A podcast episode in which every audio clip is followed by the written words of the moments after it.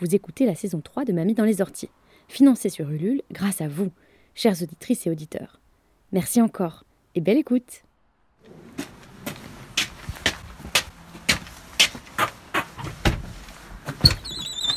Coucou mamie J'étais pas tranquille. Bah c'est sûr. Bonjour Alors, Enchantée Je suis très fière de voter. Et j'espère que toutes les femmes auront rempli leur devoir.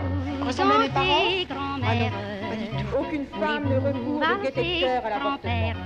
Il suffit d'écouter les femmes. Moulinex, libère la femme, libère la femme, libère la femme.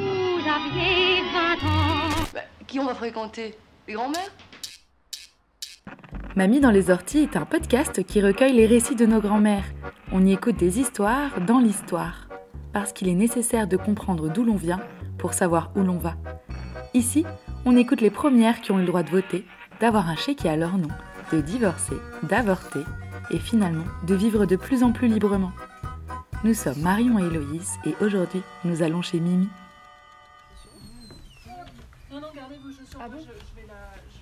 Mimi est née à Courchevel, tout près de la maison où elle habite toujours. Nous l'avons rencontrée un peu par hasard, alors qu'elle faisait une balade dans le village enneigé. Fière et belle du haut de ses 91 ans, elle nous a accueillis pour un thé. Les villages de son enfance ont bien changé depuis l'arrivée des remontées mécaniques. Avec ses mots, sa pudeur et son rire, elle nous emmène découvrir ce coin de France et nous embarque dans l'aventure de sa vie.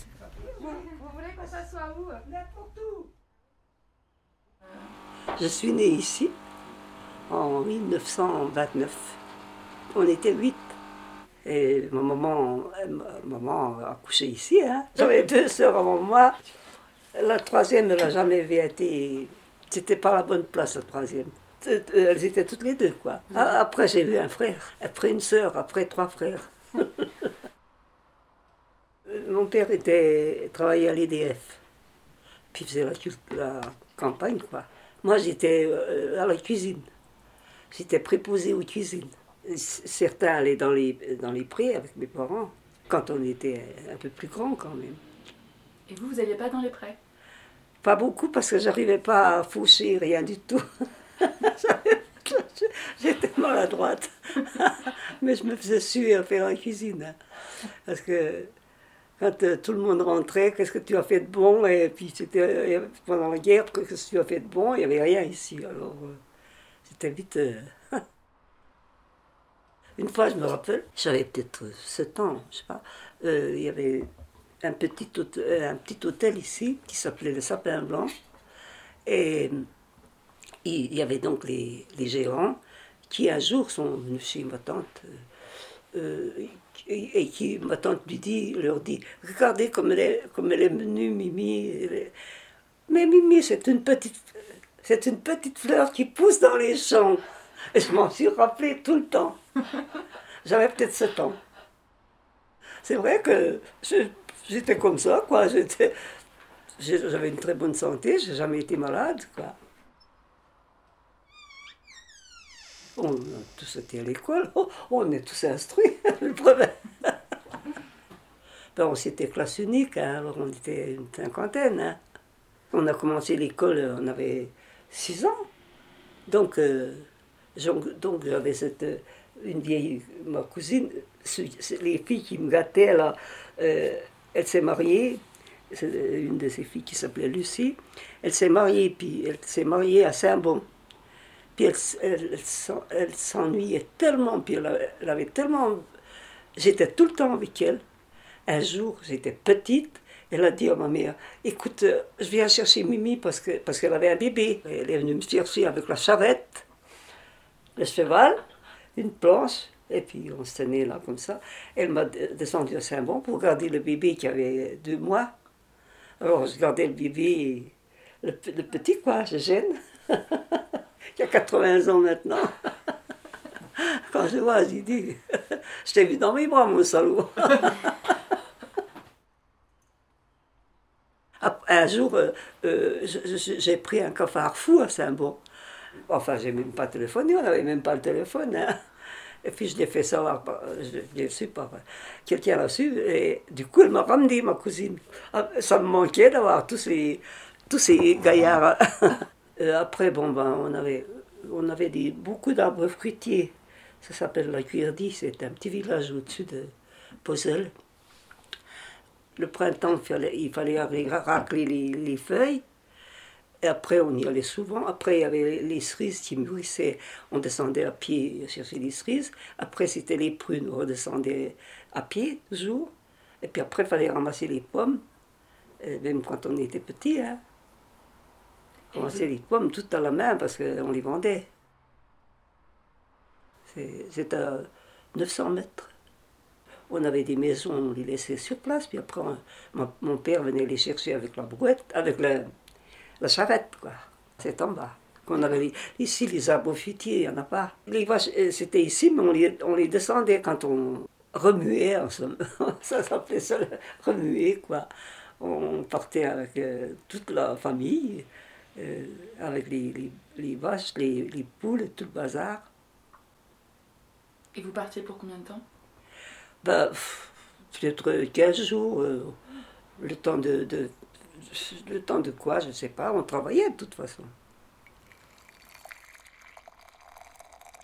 Et votre papa, il était, euh, il était comment avec vous? C'est idiot ce que je vais vous dire là, mais il travaillait, il faisait par équipe, vous voyez. Alors des fois, il, travaillait à Bosel, à pied. L'hiver, il y avait des mètres de neige et il n'y avait pas une ouverture de fête. Le tracteur n'était pas passé à, à, à 3 heures, à 4 heures du matin quand il remontait de, de faire l'équipe. hein. Eh bien, il fallait que, qu'on ait, qu'il y ait quelqu'un dans son lit, qu'il y ait un petit dans son lit. Quand il arrivait, il aimait bien qu'il y ait un petit dans son lit, en, en plein, euh, tôt le matin. euh, il devait arriver vers 5-6 heures le matin. Ben, bon, c'était un kiki énorme parce qu'on ne pouvait plus bouger après. Moi, j'avais une envie de bouger. Mais Pépé, tu sais, le pauvre, voilà. C'était, donc, il avait besoin d'un petit avec lui. Non, il a été très. On n'a jamais reçu une claque, rien du tout. hein. Hmm. Mon père était bien. L'hiver, bien sûr c'était rude. Je dis, c'était le désert. hein, on pouvait faire de la luge depuis. J'avais une sœur, euh, elle fichait le camp, elle, elle partait de la maison quand elle voyait qu'il y avait tous les petits. Elle allait faire de la luge, mais sur la route de course. Ah, si- Il y avait juste un passage, euh, juste pour passer euh, une luge, quoi. Vous vous souvenez un petit peu de la guerre? Oui, oui, oui. Je me rappelle, un soir, ma mère, elle nous dit, euh, elle nous dit, venez voir. On y avait un grand couloir chez nous. Elle dit, le, le ciel était tout rouge. Et ma mère, elle dit, euh, quelqu'un avait dû lui dire qu'il y avait un- un- des signes, je sais pas.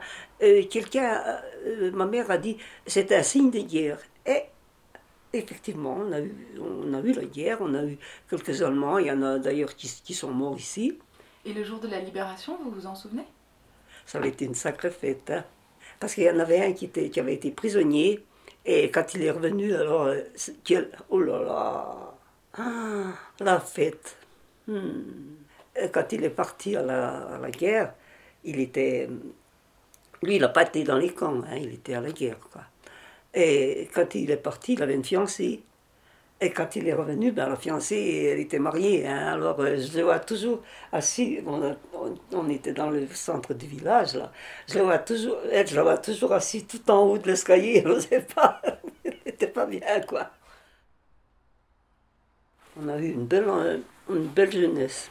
Je vous raconte des âneries, là, mais on a eu une très belle jeunesse. Et du coup, vous parliez le patois à la maison? Oui, parce que j'avais la- la- notre première, ma première sœur, elle était très. elle- Ils lui ont parlé français à elle, la première. Et puis la deuxième, ils- à, à la deuxième, ils lui ont pas parlé français, ils n'ont parlé pas de toi, et ainsi de suite. Après la- cette première sœur, elle était, elle était super douée, il faut dire, hein, super intelligente. Elle a continué ses études.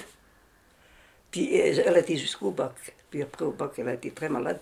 Mais nous, ben, on était. on parlait pas de toi. Et puis elle, elle- c'était mademoiselle, quoi. C'était mademoiselle. Après, on a été dans une école ménagère à Chambéry. Oh, c'était le grand, le grand chic. hein. C'était re- tenu par des reli- religieuses. euh, euh, c'était déjà le, le, le- sommet de- de- des filles, des filles à papa, que je n'étais pas, mais qui, qui n'étaient pas capables d'étudier, donc euh, les parents les mettaient là. Quoi. Nous, c'était parce que il fallait nous mettre quelque part, quoi, avec une de mes sœurs. On écrivait, on, on faisait de la, la couture, on apprenait des tas de choses. Hein. Ouh là là, c'était, c'était pas la, petite école de rien du tout. hein. C'était à Chambéry. On n'allait pas, on n'était pas où la, la cuisine à faire les, les marmites. hein. C'était un superbe bâtiment, euh, genre vieux château, quoi. Moi, j'aimais bien euh, l'écriture. J'aimais, bien euh, tout ça. J'aimais le- le- les maths nulles, mais j'aimais bien euh, l'ensemble des. De tout. J'aimais bien. J'aimais bien la grammaire. Ma sœur euh, était beaucoup plus forte que moi en couture.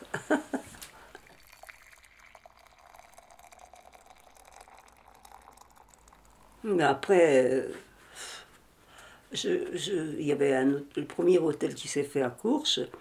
Et puis, elle, la- une patronne, elle m'aimait bien. Elle, je ressemblais à sa fille qui habitait très loin, hors de France. Elle m'a dit, ben, tu, tu veux venir travailler avec nous, etc. Puis elles m'ont euh, je suis restée deux, deux ans, ils m'ont- ils m'ont ils m'ont mis au bar. Ma deuxième sœur, elle, faisait la salle. Puis moi, moi le bar. Ben, il y avait déjà des, des- quelques vedettes qui, qui venaient, et puis là, je, parlais. je n'avais pas peur de, leur- de leur parler, de leur, euh, je sais pas ce que je ne devais pas dire quoi, hein, mais enfin, j'étais bien. Par contre, dans ma vue, j'ai vu, le tout Paris. Le tout Paris. Après, euh, euh, j'ai une amie qui, qui a monté, qui a fait, qui a installé une bibliothèque ou un bureau de tabac à Courchevel, le premier, un tout petit truc. Et puis c'était une amie, un jour, elle me dit, Euh, Mimi, tu viens, viens travailler avec moi. Et alors là, c'était le paradis parce que j'a- j'adorais euh, tout, tout ce qui était roi, royaume, les rois, les reines, tout. Je passais mes journées à regarder parce qu'elle adorait faire du ski, c'était la fille à papa, quoi. Donc, euh, elle faisait rien, quoi.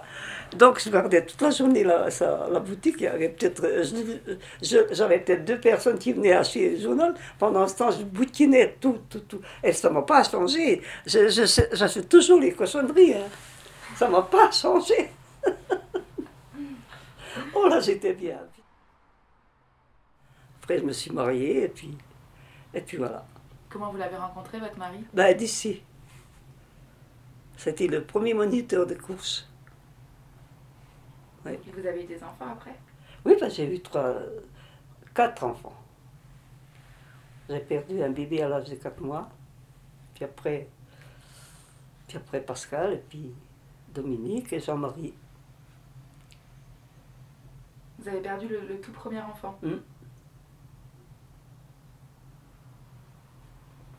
Ah, Alors après, à ce moment-là, je, je skiais bien, je skiais quoi. La, la, la loose, elle ne me faisait pas peur, hein. j'allais tout droit. Je, c'est- je te jure, hein. c'est fou. Et puis je, hein, j'étais complètement perdu quoi. Sans, j'avais pas grand-chose à faire sans le petit. hein.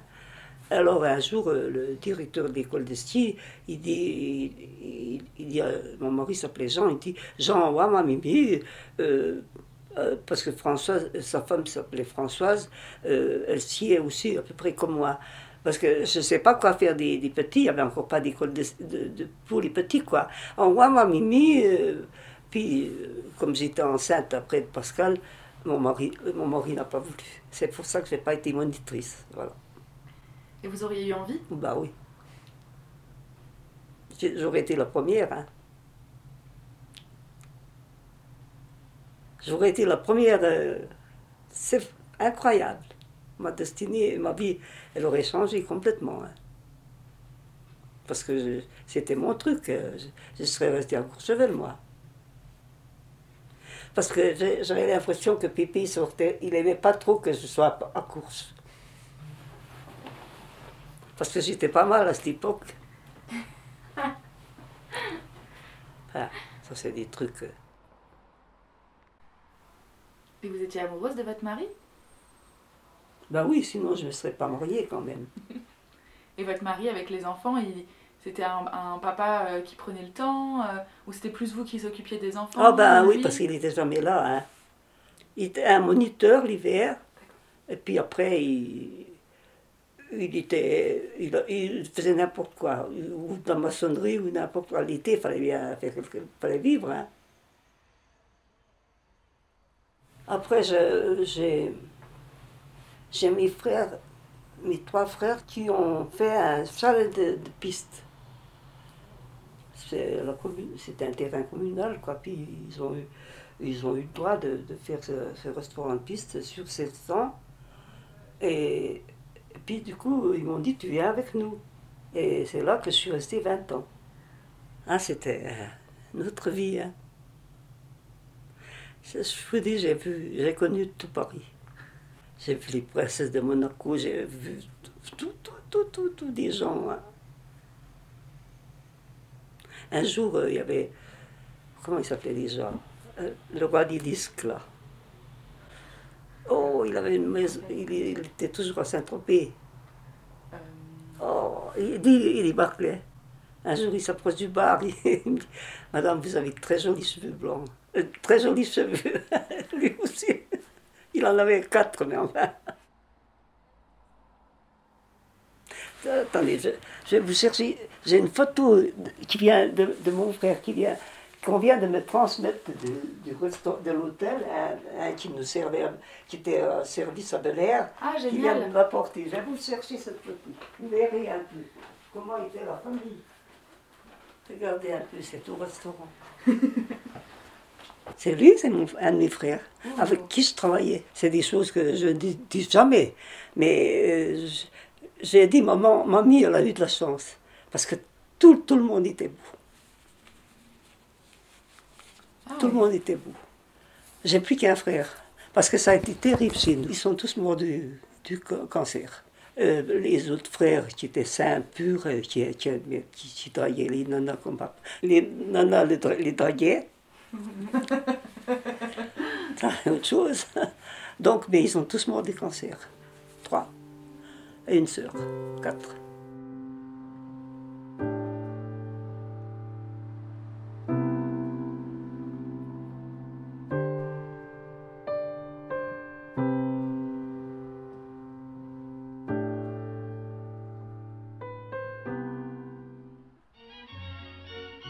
Mimi est accueillante et a ce regard taquin qui nous désarçonne.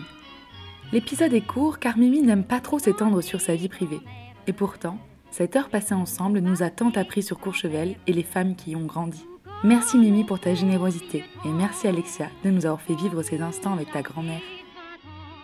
Je dis des trucs que j'ai jamais dit. Mamie dans les orties est un podcast réalisé par Marion Debois et Héloïse Pierre. Si l'envie vous démange, après avoir été piqué par les orties de cette vie de mamie, de partager l'épisode, de mettre plein d'étoiles sur Apple Podcast ou simplement d'échanger avec nous une tasse de thé sur Instagram ou Twitter, surtout allez-y. Trouvez-nous sur les réseaux, at Mamie Podcast et par mail à bonjour. À bientôt!